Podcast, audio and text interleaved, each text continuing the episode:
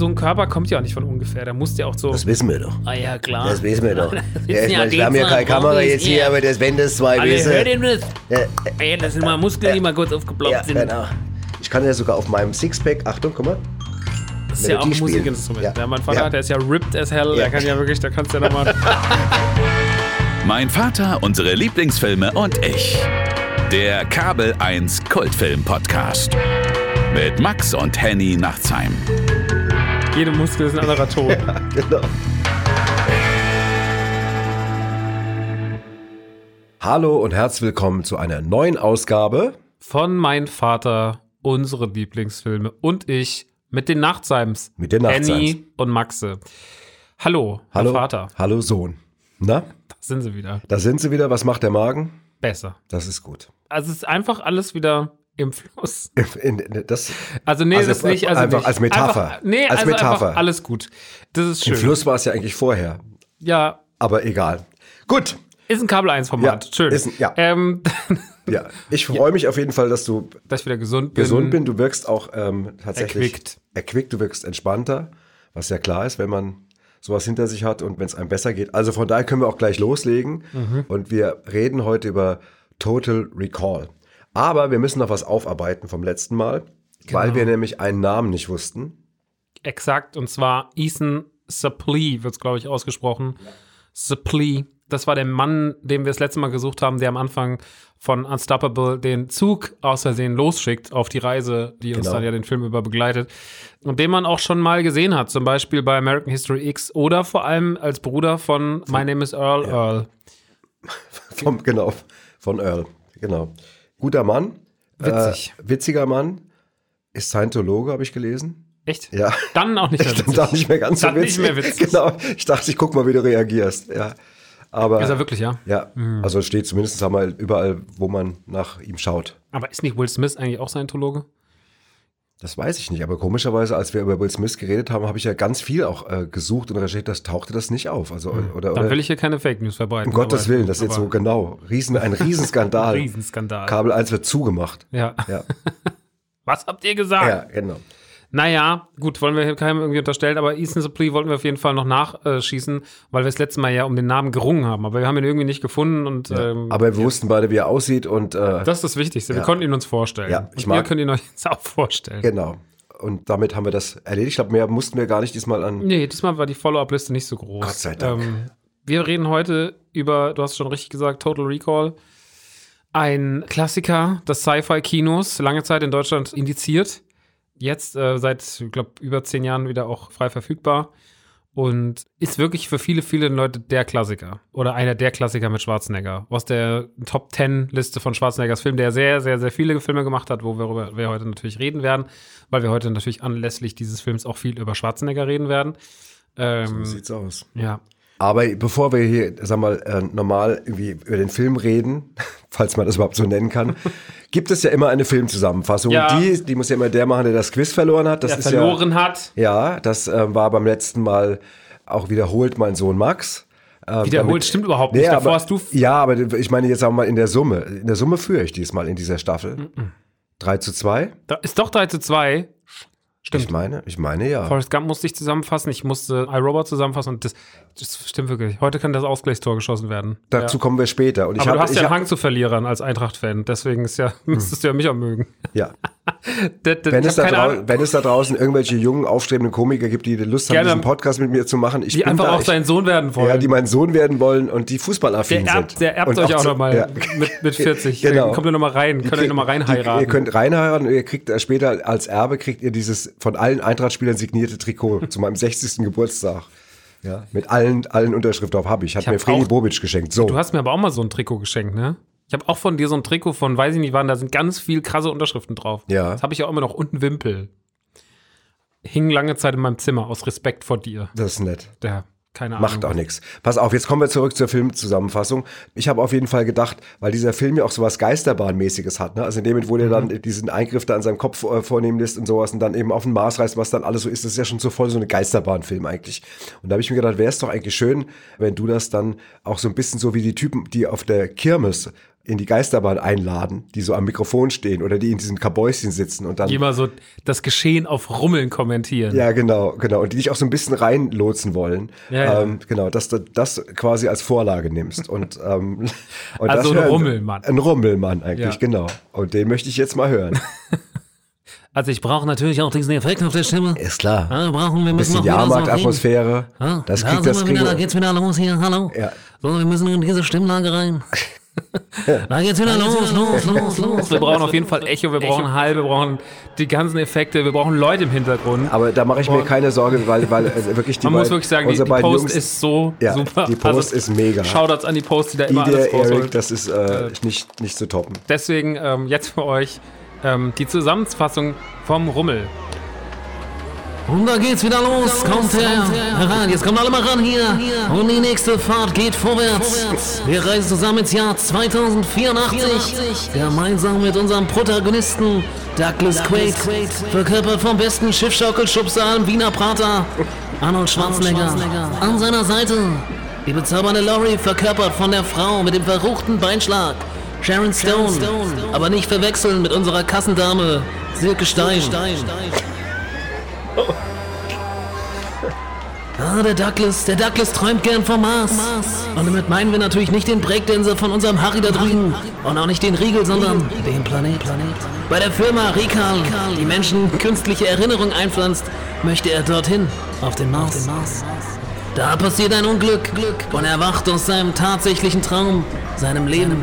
Seine Realität platzt wie ein Ballon an Michis Wurfbude, 5 Pfeile, 1 Euro, freie Auswahl bei drei Treffern. Und er merkt, dass es nur ein Teil des Spiels war. Lori, eben noch Frau, jetzt eiskalte Killerin, versucht ihm das Licht auszuknipsen. Und da geht's wieder los, als hätte einer wieder nicht die Stromrechnung bezahlt. Das kennt die Gabi von der Geisterbahn zu gut. Quaid, der wohl nicht nur Bauarbeiter, sondern Geheimagent ist, gerät zwischen die Fronten und soll von einem Gegenspielern, die ihm das wohl angetan haben, umgelegt werden. Er flüchtet aus einer wilden Schießerei, bei der viel zu viele Zivilisten sterben und kommt auf den Mars. Dort möchte er das Terrorregime von Mars-Gouverneur Viola Cohen stürzen und den armen Menschen im Sektor G helfend unter die Arme greifen. Ein Spiel um Katz und Maus beginnt, das fast so spannend ist wie eine Gesundheitsinspektion bei Ronnys Wurstbude, der Flotte Otto. Steigen Sie ein und genießen Sie die nächste Runde und los geht's, los, los, los, los, los, los, los! Ja, das war gut. Das war, Das war- das war meine das war- kleine ähm, Zusammenfassung. Ja, das, das, äh, wir waren ja mal, wir waren ja auch früher mal zusammen immer Auf der Dippemess. Auf der Dippemess muss man für die Leute weiter außerhalb sagen. Das ist hier so die Frankfurter die Rummel. Frankfurter, der Frankfurter Rummel, die die Mutter aller Kirmesse. Heißt es Kirmesse? Kirmes. Rummel, Kirmes, ja. Mehrzahl von Kirmes ist Kirmes. Körmen. genau, die Mutter Körmen. aller Körmen. Genau. Ja, sehr schön, Max. Ja, sehr danke. gut. Das ist so, meine- jetzt bin ich echt gespannt, weil ich weiß natürlich, dass du diesen Film tatsächlich, den hast du ja dir quasi aufgehoben, hast du gesagt. Ja, genau. Du hast den dir zwar irgendwann mal in so einer ganz guten DVD schon mal angeschafft, hast ihn aber nie geguckt. Genau, das heißt, es war dein erstes Mal. Mhm, Also der war, wie gesagt, lange Zeit nicht so zugänglich und ähm, wenn man jung ist, sind so Filme ja besonders spannend. Ne? Wenn du weißt, der ist auf dem Index und den gibt's nicht überall und sowas, dann findet man das ja alles besonders toll. Und dann wurde der irgendwann freigegeben und stand im Laden. Und dann gab's von dem eine sehr, sehr schöne Blu-ray Edition. Die habe ich mir damals gekauft und habe mir gedacht, ja, den hebst du mal für einen besonderen Anlass auf. Das Problem ist halt immer, wenn man sowas macht, dann guckt man das nie. Also man denkt immer so, ja, irgendwann kommt der Tag so und dann kommt wieder was Neues raus und dann ist es wieder so, dann ist man wieder abgelenkt. Und ich bin noch in meinem, bin noch in meinem äh, Vergnügungspark, äh, meinem, meinem, gerade, meinem Kassenhäuschen sprech. Da geht's wieder los. Ähm, auf jeden Du Fall. hast auf jeden Fall eine berufliche Perspektive, wenn es mal nicht mehr so läuft. nicht mehr so läuft. Und da geht's wieder runter mit dem Weil Break. die, da sind auch immer Mitarbeiter oder junge Männer zum Mitreisen gesucht. Ah, immer Bock. da. Genau. Okay. so Schiffschaukelschubser zu sein. Ja. Auf jeden Fall, ähm, genau, jetzt war der Anlass, das ist immer ganz gut, dann so einen Podcast zu haben. Da holt man nämlich mal so Klassiker nach. Das hat mir, dieser Podcast hat mir da schon öfter geholfen, dass ich so, jetzt muss ich ihn gucken, jetzt muss ich meinen Schweinehund des äh, Klassikers ähm, mal wiedersehen oder das erste Mal sehen. Und da habe ich Total Recall geguckt. Und den fand ich richtig gut. Der hat mir sehr, sehr viel Spaß gemacht, weil der wahnsinnig trashy ist. Das liegt viel an den Practical Effects, die der hat. Also der arbeitet ja sehr, sehr viel mit richtigen Effekten, ohne Computeranimation. Die gab es einfach Die gab noch es nicht. nicht. Es gab noch keine digitale äh, Nachbearbeitung. In Nicht, dem vor allem nicht in dem Spektrum. Hat ja, äh, der, Entschuldigung, wenn ich schon mal reingehe, Paul Verhoeven hat später mal in einem Interview gesagt, zehn Jahre später, jetzt würden wir da ganz anders mit umgehen, aber vor zehn Jahren, äh, da hatten wir das eben nicht. Aber dadurch gewinnt der Film ja einen unfassbaren Charme. Die Gewalt ist sehr, sehr drüber in dem Film. Finde ich auch. Also es gibt diese eine Szene, wo ich, deswegen habe ich es auch eingebaut, wenn die diese Rolltreppe hochfahren und Ja. er nimmt einfach irgendwann diesen Typen vor sich als Schutzschild. Das ist echt krass, ja. Ja, Und, und, da alles rundum abgeballert wird. also ne? wirklich, Das und es hätte man bleibt in auch alles so konsequenzenlos. Ja, ist voll. Und das hätte man ja rein theoretisch auch ein bisschen anders erzählen können. Ne? Ja, Also ja. hatten schon ein paar Jungs irgendwie Spaß dran. Da hatten Leute Spaß dran, richtig krass explizite Gewalt zu zeigen Ja. und sowas. Ähm, das macht den Film aber auch auf eine komische Art und Weise aus. Außerdem mag ich auch den ganzen Umgang, wie man sich die Zukunft vorstellt, wie man sich 2084 vorstellt. Und dann erzählt er auch eine Story, die ja so ein bisschen Freiraum lässt für Spekulation und Interpretation. Ich fand ihn sehr, sehr unterhaltend. Der hat mir sehr, sehr viel Spaß gemacht. Ich habe ein absolutes Herz für genau solche Filme, für solche Effekte, für den klassischen, jungen, wilden Arnold Schwarzenegger mit einer großen Wumme in der Hand, für die ganzen klassischen Gags, die da drin sind, die ja auch bekannt sind, wie die Frau mit den drei Brüsten und sowas. Das sind ja so Szenen, die kennt man einfach irgendwie, die hat Ja. man schon mal irgendwann wahrgenommen. Die wurden oft zitiert, die haben einen Platz in der Popkultur. Und ähm, das ist ein sehr, sehr, sehr guter Film. So auf seine Art und Weise. Ich hatte sehr viel Spaß mit dem.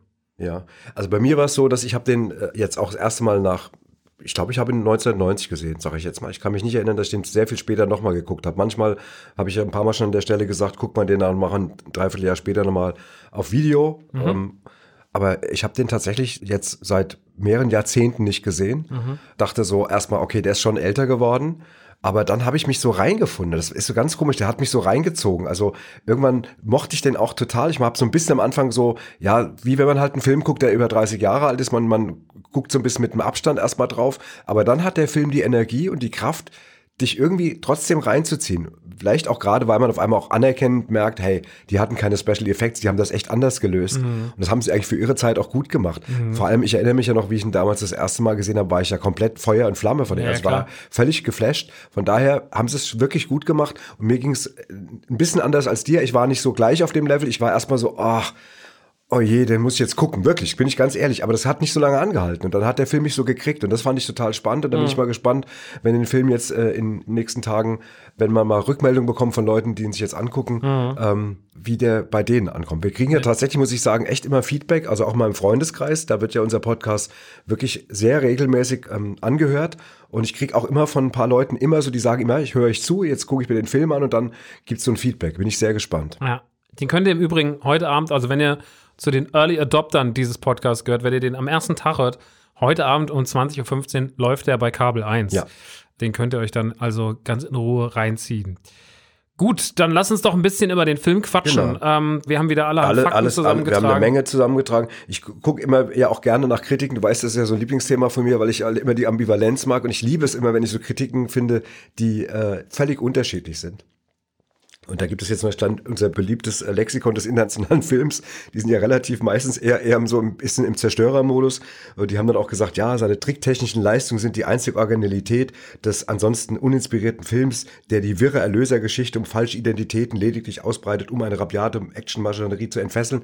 Aber da gibt's eben dann auch gleich das, direkt das nächste von Cinema, die damals geschrieben haben, Paul Verhoeven ent, oder Verhoeven entfesselt ein Effektspektakel mit philosophischem Hintersinn nach der Story Erinnerung en gros von Philipp K. Dick. Fazit ganz großes Effektkino. Also die Frage ist halt immer auch, was erwartet man von einem Ja. Arnold Schwarzenegger-Film in den 80ern, beziehungsweise zu dem Zeitpunkt 90ern dann Ja.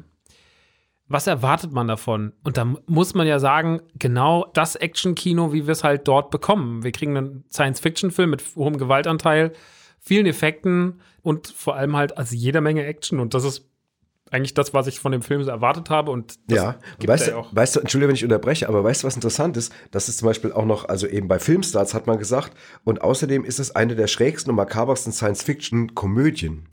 Also das habe ich an Mhm. mehreren Kritiken gefunden. Es gab einige Leute, die haben den Film damals als eine Mischung aus Actionfilm und Actionfilm-Komödie oder Science-Fiction-Komödie. Nee, da war ich überrascht. Das wollte ich dich fragen. Ich war Mhm. mal gespannt. Ich dachte, ich hab, hat sich mir nicht erschlossen. Ich habe zwar ein paar Mal gelacht, aber da hatte ich das Gefühl, dass ich nicht darüber lache, weil die das gerade wollen, sondern weil man dann auf einmal doch irgendwie dann sagt, dieser Effekt ist jetzt tatsächlich äh, ein paar Jahre alt oder sowas. Oder man schmunzelt eher. So richtig laut gelacht habe ich jetzt nicht. Mhm. Ja, ja, man hat ja so ein paar, ich meine, so zum Beispiel diese Johnny Cap oder wie sie heißen, Ja. die, diese, diese, diese Taxis, die haben ja schon so einen Humor, einen eigenen. Ähm, oder auch natürlich die typischen One-Liner. So, also wenn er Laurie erschießt und dann einfach sagt, betrachte das als Scheidung. Mann, so Mann. Ey, dümmer kann man es nicht schreiben, ne? Aber lieb's halt auch genauso. Das ist halt Bruce Willis, Schwarzenegger, Stallone, diese einfach nur diese Ja. One-Liner raushauen. Ja. Nach irgendeiner Gewalt. oh, Irgendjemand wird erschossen, es gibt einfach einen coolen Spruch. Wahnsinn.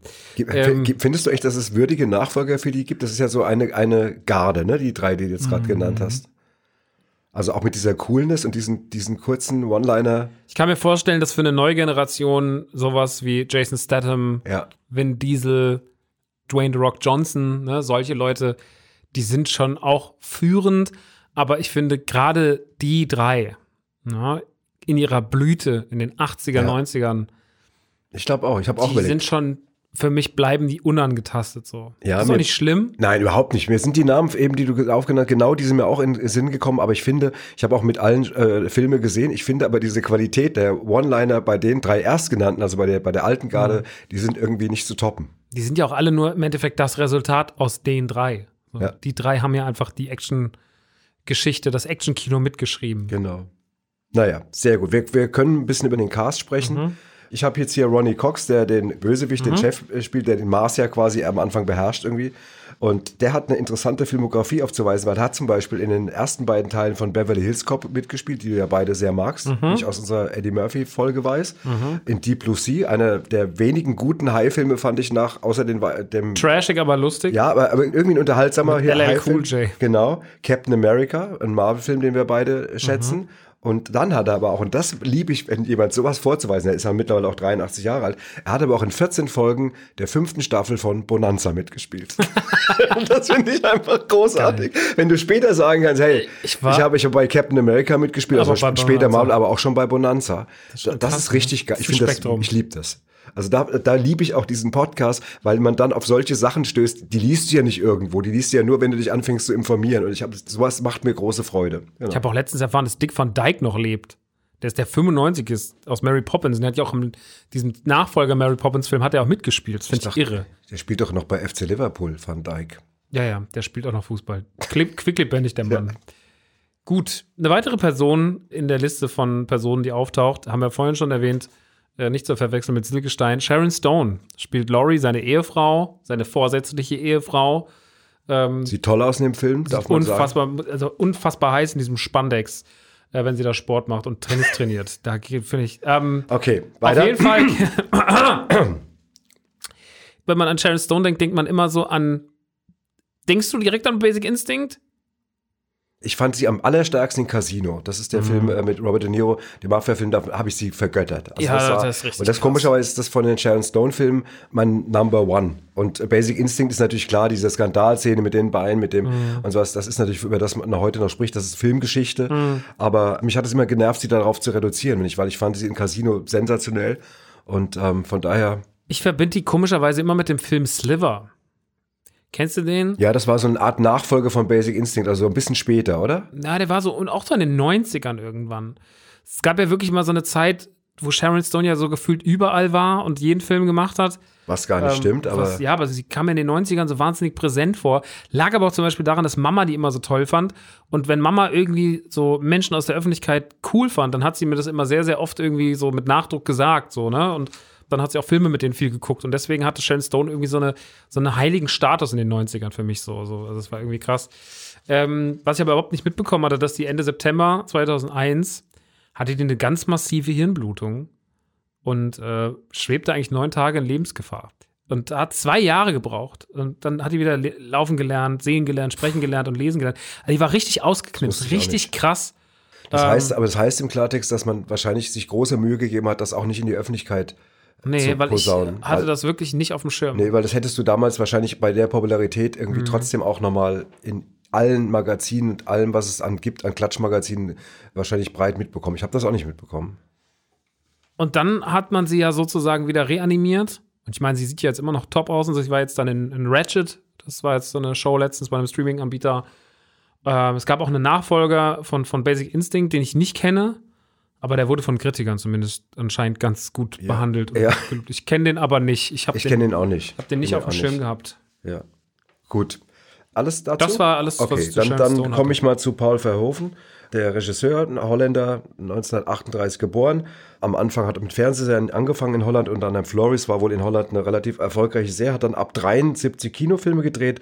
Die populärsten kennt man, das ist sowas wie Robocop, Basic Instinct, Showgirls, Starship Troopers oder auch L, das ist ein äh, mit Isabelle Hubert oder wie der Hesse sagt, Isabelle, Isabelle Hubert.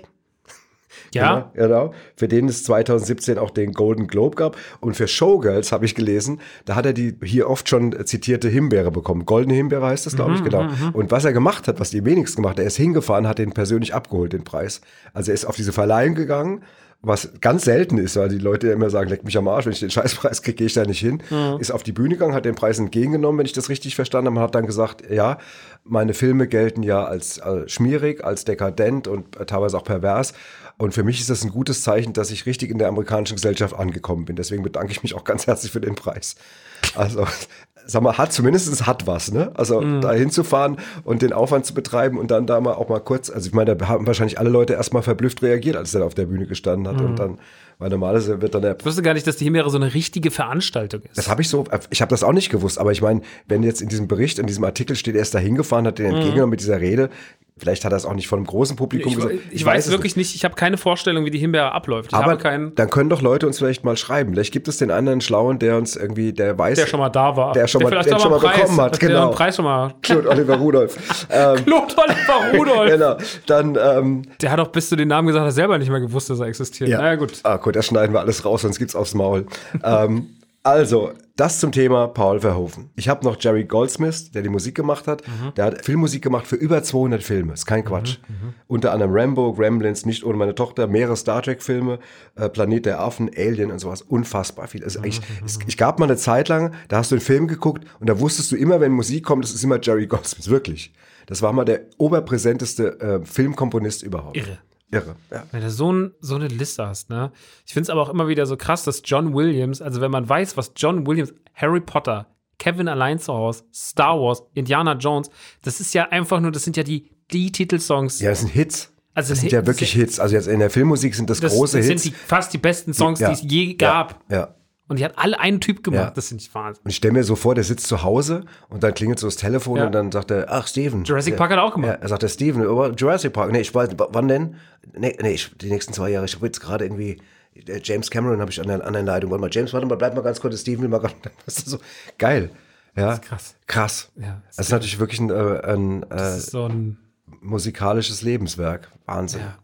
Und wirklich die ganzen geilen Songs. Naja, Drecksack. Drecksack. Ähm, Wir kommen zu der Person, die das Actionkino geprägt hat und hier auch die Hauptfigur ist. Und das ist natürlich Arnold Schwarzenegger. Ja, Äh, und der da- einfach der Chef der des Chef. 80er, 90er Jahre Actionkinos Und, ist. und da müssen wir jetzt durch, ich sage mal, verschiedene Popularitätsgalaxien reisen. denn der Mann war alles Mögliche. Und er hat ja irgendwie auch in drei Bereichen hat er irgendwie Großes erreicht. Ich fange mal an, wenn das recht ist, weil das auch äh, chronologisch richtig ist. Äh, also erstmal 47 in der Steiermark geboren, Sohn einer Hausfrau und eines Gendarmen, wie man auch sagt. Und ähm, ja, seine erste Karriere war die des Bodybuilders.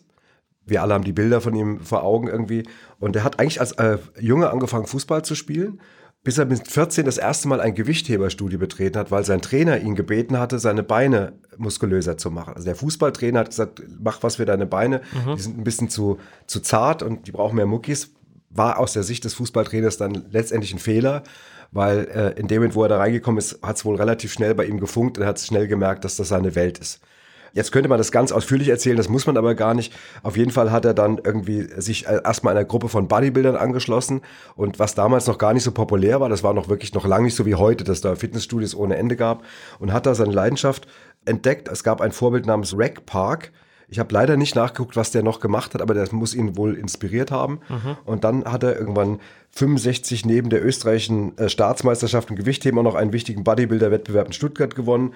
Und das hat er immer weiter ausgebaut, seinen Körper immer weiter ausdefiniert und dann alle wichtigen Bodybuilding-Titel wie Mr. Europe, Mr. World und natürlich Mr. Universum gewonnen. Und den letzten als der allerjüngste Mr. Universum-Gewinner aller Zeit mit 20. Und das jetzt erstmal einfach, also einfach mal sehr zusammengefasst, aber ich finde trotzdem ausreichend, was dieses Bodybuilder-Leben angeht. Das war seine erste Mission. Und dann hat er irgendwann über das Bodybuilden seine erste Rolle bekommen. Dann gebe ich jetzt mal quasi das Staffeleisen an dich ab. Sein erster Auftritt war in der Serie Die Straßen von San Francisco. Da hat er auch einen Bodybuilder gespielt, der irgendwie wegen so Minderwertigkeitskomplexen und dann auch noch äh, unkontrollierbarem Temperament irgendjemand totgeschlagen hat. Ja, also an Minderwertigkeitskomplexen hat es ihm später, glaube ich, nicht mehr so, hat es nicht mehr so gelegen. Ähm, er legte sich da dann irgendwie das äh, Pseudonym Arnold Strong zu, war dann aber eher an so Sandalenfilmen interessiert. Was ja dann auch dazu geführt hat, dass er 69 quasi das erste Mal in Hercules New York aufgetreten ist. Hast du Also- den mal gesehen? Nee. Ich habe den mal gesehen. Ja? Das ist, das ist unglaublich. Klingt das einfach nur schräg. Das ist echt schräg. Das ist voll Trash. Ja. Ich finde es so krass, 69, ne? ja. Der musste aber dann sogar nachsynchronisiert werden, weil er ja sehr, sehr, sehr krass nach seinem äh, Steiermark, äh, Dialekt. steirischen Akzent, Akzent, der Akzent, ja, der, genau. der sehr hervorkam.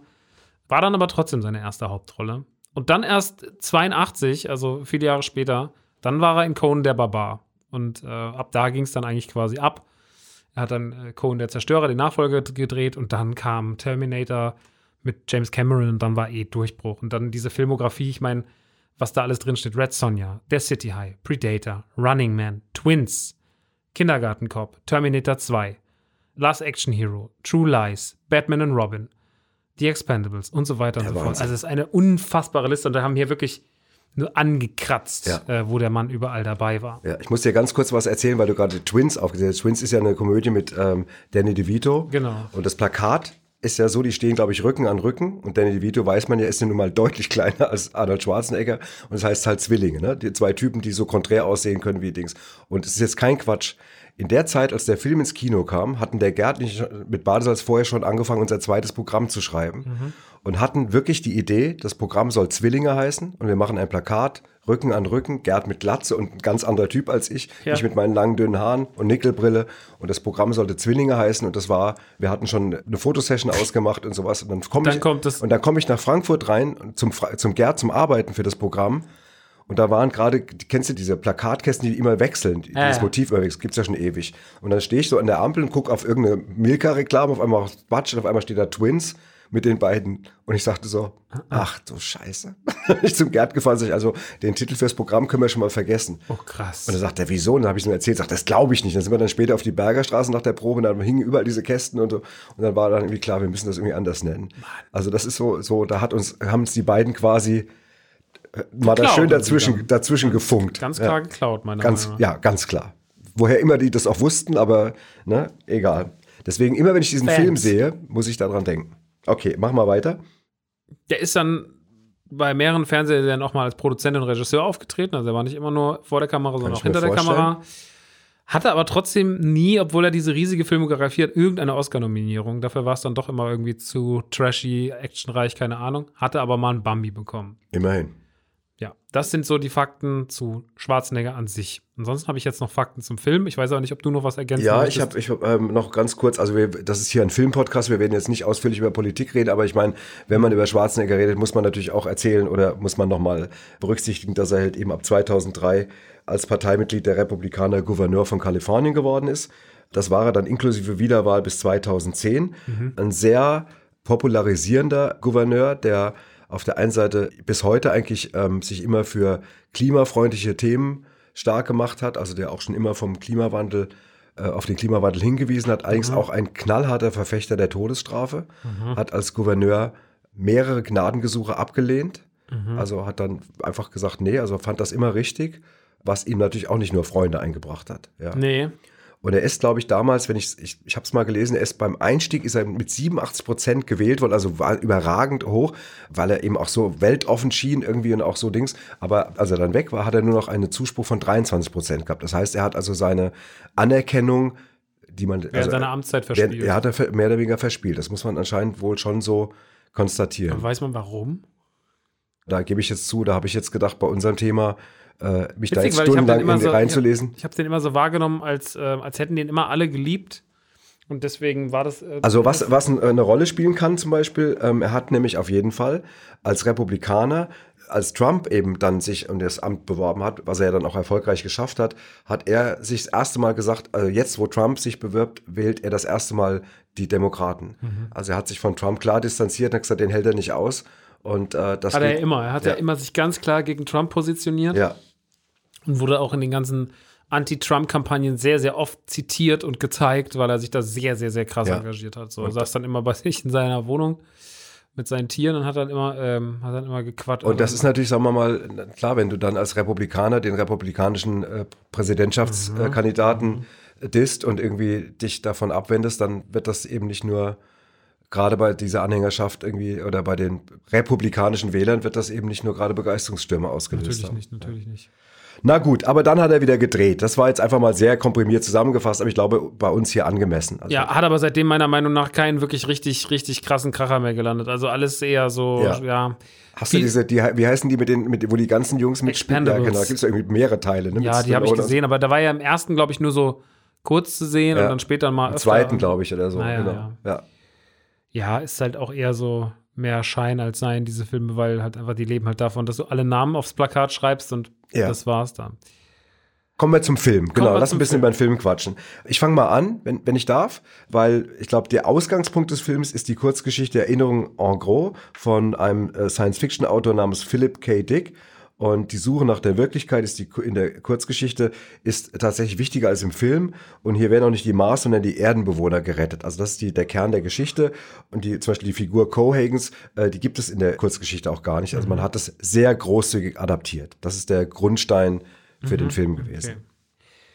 Ich hatte es vorhin schon erwähnt, dass der Film damals eine Altersfreigabe ab 18 hatte und dann sogar 91 am 28. März indiziert wurde. Das heißt, auf dem Index und dann sind solche Filme weder dürfen im Fernsehen gezeigt werden, noch dürfen sie äh, verkauft werden. Ich weiß nicht, das Gesetz war immer so ein bisschen wackelig. Es gab dann eine gewisse Regelung, dann durften Filme zumindest noch in der Videothek stehen, in der 18er-Abteilung hinten, hinter dem berühmten Türchen oder Vorhang. Gewisse Filme auch nicht. Ich glaube, der durfte damals dort stehen. War dann aber eh egal. Er wurde 20 Jahre später, im August 2011, wurde er dann in der ähm, Originalfassung von der Liste gestrichen und wurde sogar am 19. August dann im gleichen Jahr äh, hat er eine FSK 16 bekommen. Das erklären wir mal. Das heißt runtergestuft. Naja, das liegt im Wandel der Zeit. Guck dir mal Spiele an, Videospiele. Ich gebe dir jetzt mal ein Beispiel, Mhm. äh, auch wenn du die Sachen nicht kennst. Mortal Kombat, das ist so ein Prügelspiel. und das also war ich immer, kenne ne? es vom Namen. Das war ja das wirklich Cover. damals, als das rauskam, war das ja ein Riesending. Es wurde indiziert, es gab einen Riesen, es wurde teilweise eine Rückverfolgungsaktion, wo also so 92, 93, aber wann der zweite Teil rauskam, wo Leute teilweise irgendwie die Spiele wieder abgeben mussten. Das war ein richtig heftiges Ding. Guckst dir das Spiel heute an, ist es Kinderkram. Und Mhm. guck dir mal jetzt ein Mortal Kombat an, wie das jetzt aussieht mit den Möglichkeiten von heute. Aber, äh, und das Interessante ist, ja. und das zeigt den Wandel der Zeit und auch den Umgang mit äh, Gewalt in, in Videospielen und Filmen und Serien, diese neuen Teile, die wirklich explizit sind und wo du alles siehst und wo so ein hoher Gewaltgrad herrscht, sind alle nicht auf dem Index. Die, es gibt Aber- fast keine Spiele mehr, die heute auf dem Index kommen oder Filme. Das schaffen ganz, ganz wenige Ausnahmefälle. Und das hat dann meistens was mit Rechtspopulismus oder sowas zu tun. Mhm. Die Sachen kommen noch da drauf, aber ansonsten so hohe Gewaltdarstellung. Jetzt guck dir das an und du hast diese Practical Effects und das wirkt ja alles einfach so, wirkt Ja, ja, wie eine schlechte, wie du es ja. vorhin gesagt hast, wie eine schlechte Geisterbahn. Das macht heute keinem mehr großartig Angst. Also vielleicht ein Zehnjähriger, der guckt das natürlich und würde sich immer Aber noch krass gruseln, würde es brutal finden, aber ansonsten sind unsere Kids heute einfach abgestumpfter. Abgestumpft, ja. Das zeigt, unsere Wahrnehmung von Gewalt hat sich komplett äh. Absolut. total stark Ein verändert. ganzer Podcast das Thema, weil das ist richtig krass. Ja, können wir jetzt hier nicht machen, aber es ist ein wahnsinnig spannendes Thema, weil das wird an dem Film auch dann klar. Also ich fand diese Indexgeschichte auch mega spannend. Weißt du, du, du guckst den drauf und sagst, wenn du sagst, sag jetzt mal, guck den Film mal mit einem, mit einem 16-Jährigen. Und dann sagst du, der Film war damals verboten. Und dann lacht er sich Dann lacht der, warum, sagt er, warum? Und äh, genauso ist es. Hochinteressantes Thema, können wir leider nur so anreißen, reicht die Zeit nicht, aber auf jeden Fall ein spannender Seiteneffekt.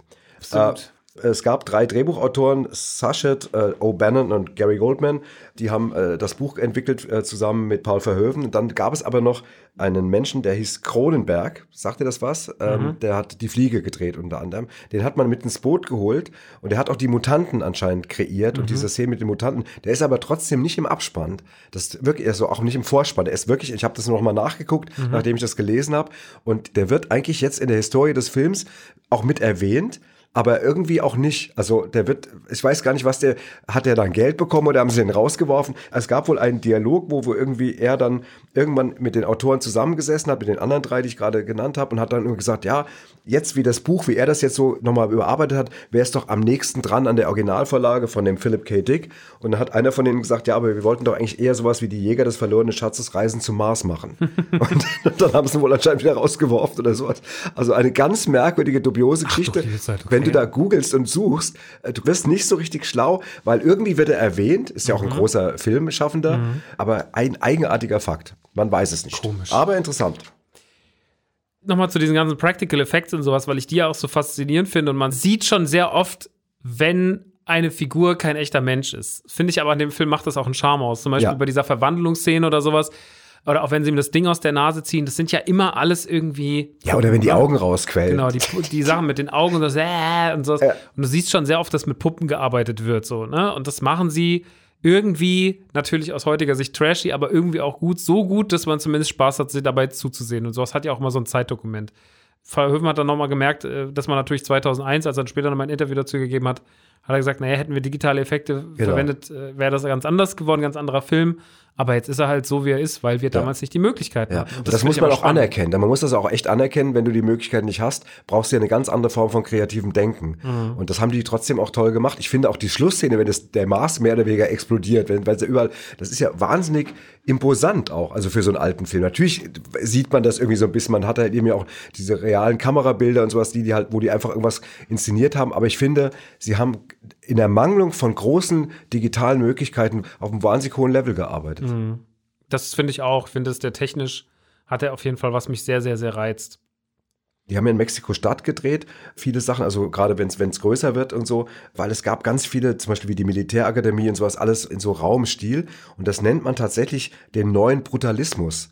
Das klingt jetzt eigentlich wie so ein ironischer Begriff, das ist aber tatsächlich eine Architekturströmung der Moderne und wird überwiegend für dominante Baustile äh, erwähnt oder genannt, äh, und zwar zwischen 1960 und 1980, wo es so ganz viele so fiese Betonbauten gab, wo man heute manchmal noch staunt, was haben die sich denn damals gedacht? Das nennt man tatsächlich Brutalismus, wusste ich nicht. Das wusste ich auch nicht. Aber es ist auf jeden Fall auffällig, weil man sieht ja auch, ich meine, so viele Sachen, die da stehen, ähm, da denkt man sich auch so, das muss ja irgendwo trotzdem gestanden haben, ne? Also Ja, ja sie haben es entweder, entweder haben sie das Original genommen oder sie haben es kopiert, aber dann haben sie sich auch daran orientiert. Also die Architekturströmung Brutalismus hat den Film geprägt. Okay. Interessant. Ich habe also ich lerne richtig dazu, muss ich sagen. Das ist, ja, Mann, hier, Ja. Wird, hier wird noch was gelernt. Ja, hier wird noch was. dann kommt noch was rein ins kleine Köpfchen mit euch. Die nächste Fahrt geht rückwärts. Ähm, mal ganz kurz nochmal zu Sharon Stone und den Dreharbeiten, weil irgendwann war es so, dass äh, Verhoeven und Schwarzenegger gemerkt haben, dass sie unfassbaren Spaß hat äh, an diesen körperlichen Kampfszenen. Und dass sie immer noch mehr Takes machen wollte und sowas. Und was sie ja sehr gut in dem Film macht, ist so dieser Wechsel zwischen ach Schatz und Charme und bla, aber dann auch dieses so eiskalte Killerin. Also diesen Switch kriegt sie ja sehr, sehr gut hin. Und das ist tatsächlich was, was ihn dazu äh, verleitet hat, sie dann in Basic Instinct äh, als Hauptrolle zu platzieren. Interessant. Die Sharon stellen mir das so vor, dass sie so, komm, komm, wir hauen uns nochmal auf die Fresse. noch mal die Komm, haut doch richtig voll auf die Schnauze und lass uns das nochmal drehen. Aber es war doch perfekt, Sharon. Nein, bitte nochmal.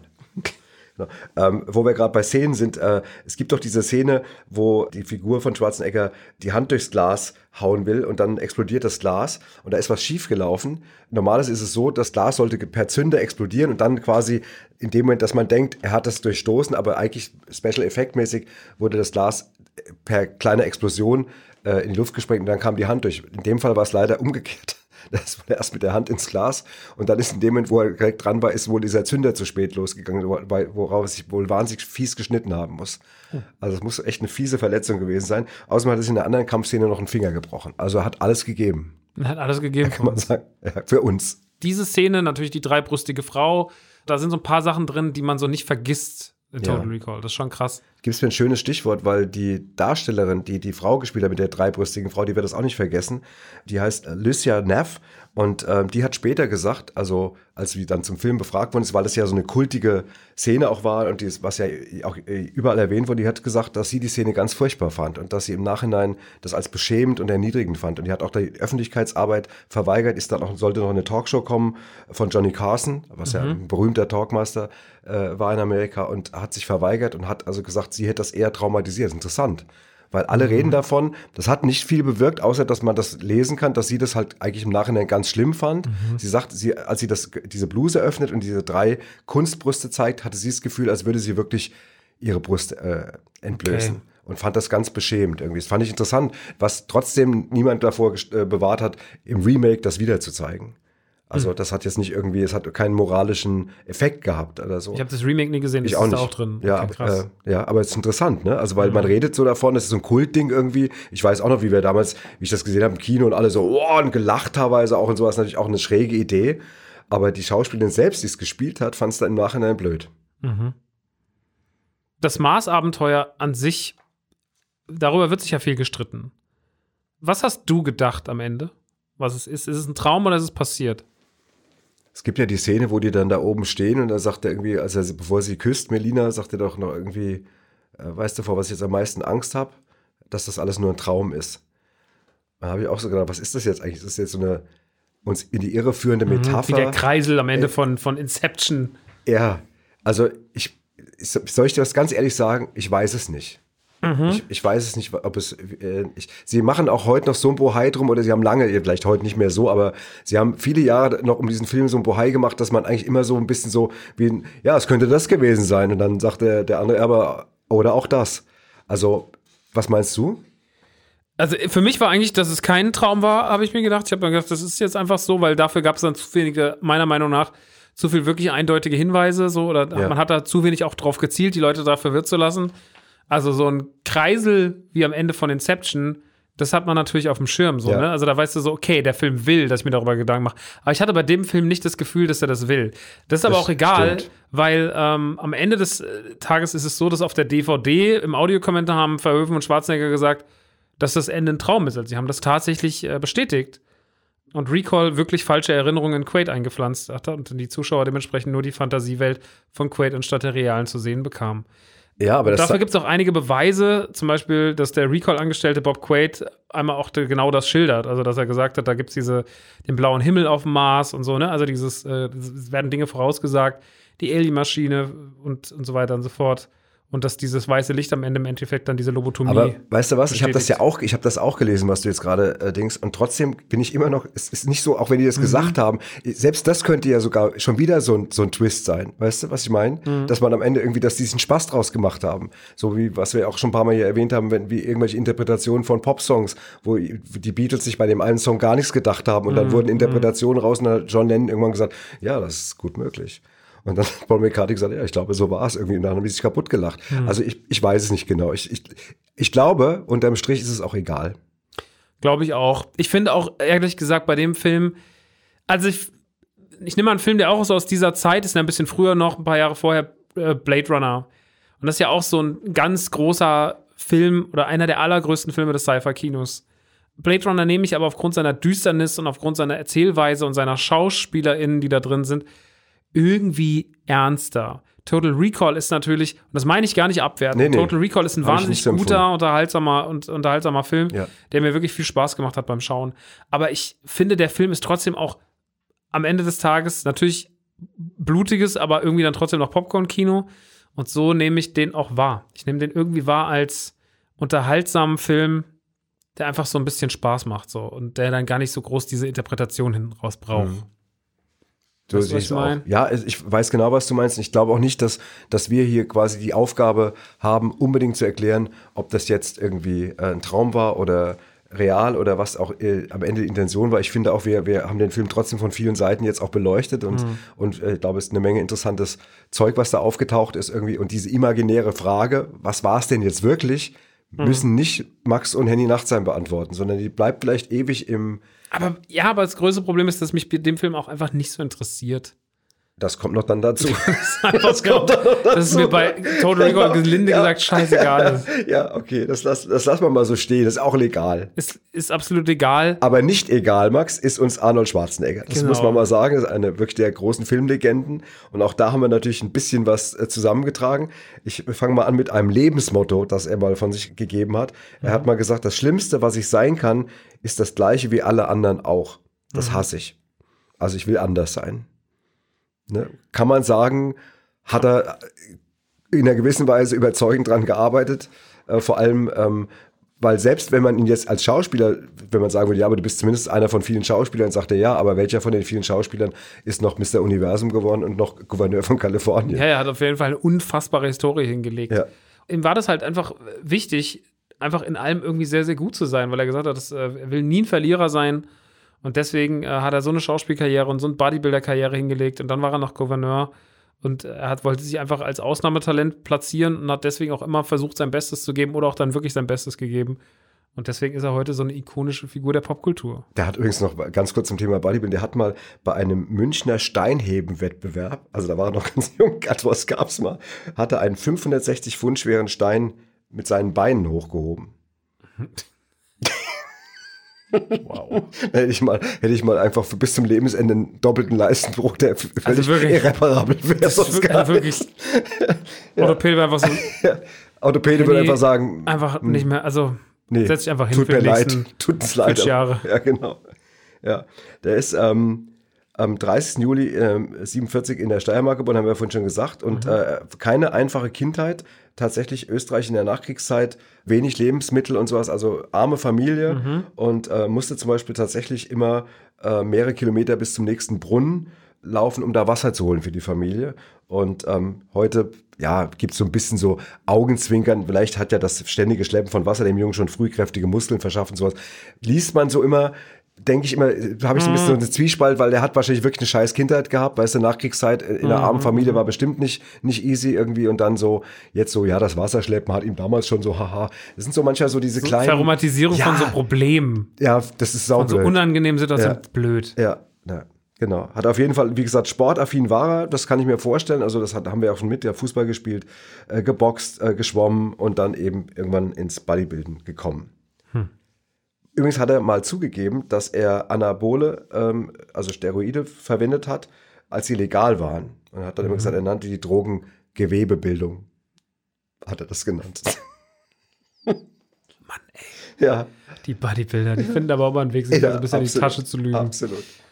Ähm, als er die Rolle des Terminator übernommen hatte, hat er sich halt auch immer wirklich gewünscht, ein Roboter zu sein, weil er sagt, als Roboter muss er nicht schlafen. äh, Dadurch kann er dann viel mehr im Leben erreichen. Er könnte eine neue Sprache lernen, eine neue Fähigkeit erlernen und auch was für die Gemeinschaft tun. Und für ihn war immer ein Erfolgszitat von Ted Turner, das ist dieser Medienmogul, Ja, der auch äh. CNN gegründet hat. Und der hat immer gesagt, early to bed, early to rise, work like hell and advertise. Also einfach schaffen, schaffen, Häuschen bauen, wie man auf Hochdeutsch sagt. Ja, genau.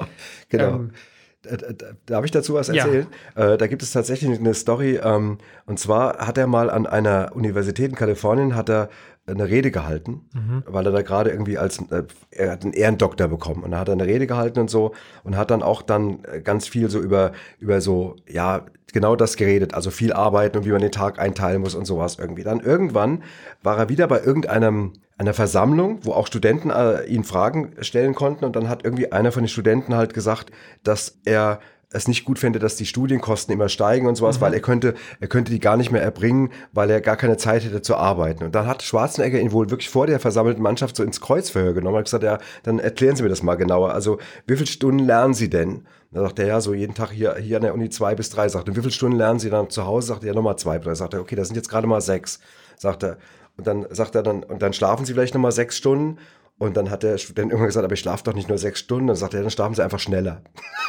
Sie müssen schneller schlafen. Und hat ihm dann erklärt, dann hätte er noch zwölf Stunden Zeit und könnte noch arbeiten gehen und noch mehr lernen. Und dann könnte auch die teuren Studienkosten bezahlen. Und hat ihn dann vor versammelter Mannschaft rund gemacht, was damals anscheinend ähm, dann schon ordentlich die Runde gemacht hat. Okay, aber das ja, ist, gut. Aber es ist, äh, auch wenn er, wenn es vielleicht ein bisschen so ein Vorführen von jemand ist und auch natürlich, er natürlich dann auch wahrscheinlich so ein Student dann auch eingeschüchtert ist, wenn da der große äh, Schwarzenegger steht. Aber das ist halt jedenfalls trotzdem echt sein Ding gewesen. Also dieses so, wirklich viel Arbeit. ja, 24 Stunden genauso äh, strukturieren, dass du möglichst viel machen kannst, dass du Mhm. eben lernen kannst, arbeiten kannst, was weiß ich, und noch einen Baum pflanzen jeden Tag. Mhm. Ne?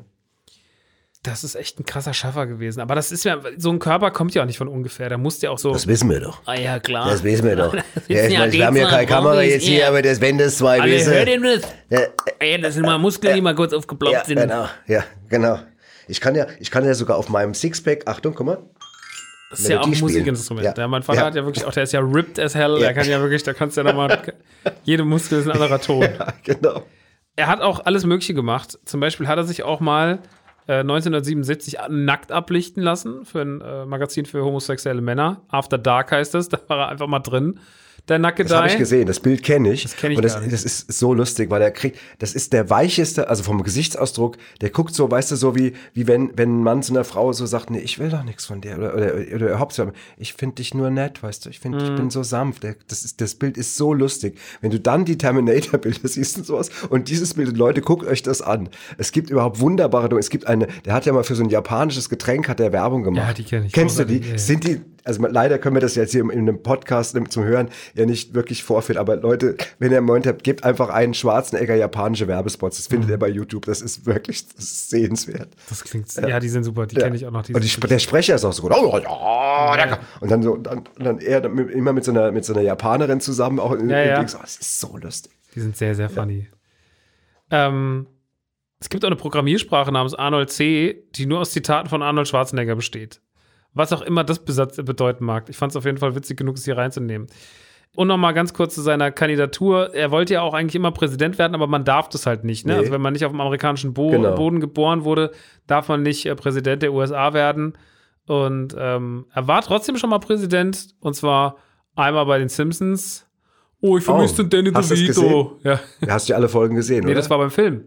Ach, beim Film, ja, stimmt, Ja, das hab das ich, habe ich gesehen. Ja, na klar, jetzt weiß ich es wieder. Der Danny DeVito fehlt mir. Ja, ja, genau. Das mag ich nicht. Ähm, ich mag nicht regieren.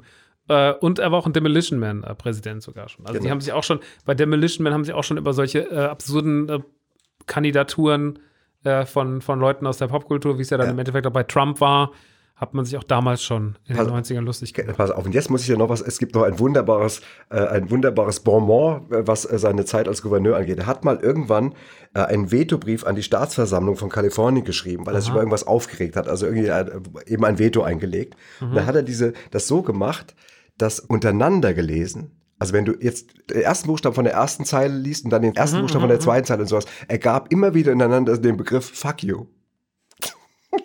Das haben die irgendwann natürlich gemerkt. Also irgendwann guckst du so drauf und wenn du das dann so runterliest eben und dann ist das Leuten aufgefallen und dann hat er gesagt, es wäre ein Zufall gewesen. Und er hat dann später erst in der Biografie gesagt, dass es total viel Mühe gekostet hat. Das ich finde das sau lustig. Ich habe das noch nie gehört und ich, ich, ich ärgere mich, dass mir das noch nicht eingefallen ist. Du schreibst Großartig. jemand was und beschreibst es so, du wirklich so, so ganz unauffällig. ja. Doch Wahnsinn, oder? Unterschwellig Menschen kaputt Ja, also das ist echt irre. Zermürbend, aber auch geil. Ja, genau.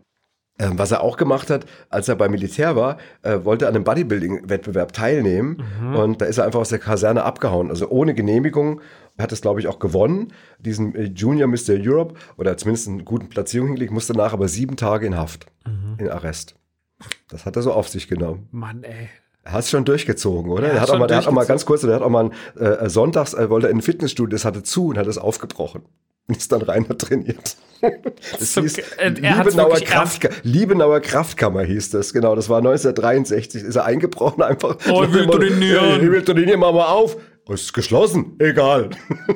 Mag trainieren, nicht regieren. Ja. In seiner nochmal seine Filmkarriere, ähm, er hat lediglich einmal einen Golden Globe gewonnen und das war ausgerechnet noch 1977, also schon sehr, sehr, sehr lange her und sehr, sehr früh am Anfang seiner Karriere für den äh, Film Stay Hungry. Er hat auch für die Hauptrolle in, in der Komödie Zwillinge, also in Twins, äh, 88, äh, mit Danny DeVito zusammen, haben die ausgemacht, dass sie 20% der Kinokasseneinnahmen des Films kriegen. Und das hat ihnen den wahrscheinlich größten Check in ihrer Karriere beschert. Also dafür haben sie wahnsinnig viel Geld bekommen, weil Twins ultra erfolgreich Das hatten wir doch neulich schon mal, ne? Bei Forrest Gump, oder? Ja, bei Forrest Gump war das, genau. Hat ja, ja, genau. Und deswegen hat doch irgendwie alle haben doch an Forrest Gump verdient, außer der Verleiher. Ja, genau. Das war doch, Ich glaube, die verdienen jetzt so Ja, langsam. Die haben, die haben an der DVD, haben sie, glaube ich, noch verdient später. ja. Aber am, am, am Film selbst, der Film war mega erfolgreich und die haben keinen Pfennig gemacht, wo man sich auch fragt. Ich, Max, weißt du, was ich gerade überlege? Ich weiß, dass wir hier noch zwei Seiten mit Facts zu äh, Arnold Schwarzenegger, aber wir reden ja nächste Woche nochmal über Arnold Schwarzenegger. Hm. Wollen wir nicht einen Teil dieser wunderbaren Facts, die wir doch alle schon recherchiert haben, nicht aufheben für nächste Woche? Wir haben jetzt schon so viel über den Film und den Schwarzenegger geredet. Wir brauchen ja noch ein bisschen Futter nächste Woche. Was Ja, meinst ja, du? wir können auch noch da ein paar Sachen mit rübernehmen. Denn nächste Woche reden wir über Terminator 2. Ja. Einen Ja. der erfolgreichsten Schwarzenegger-Filme. Ich glaube sogar der Oder erfolgreichste. der erfolgreichste. Das wäre dieses und andere Fragen werden wir nächste Woche erörtern, Wenn wenn es wieder heißt, 2 mein. Vater.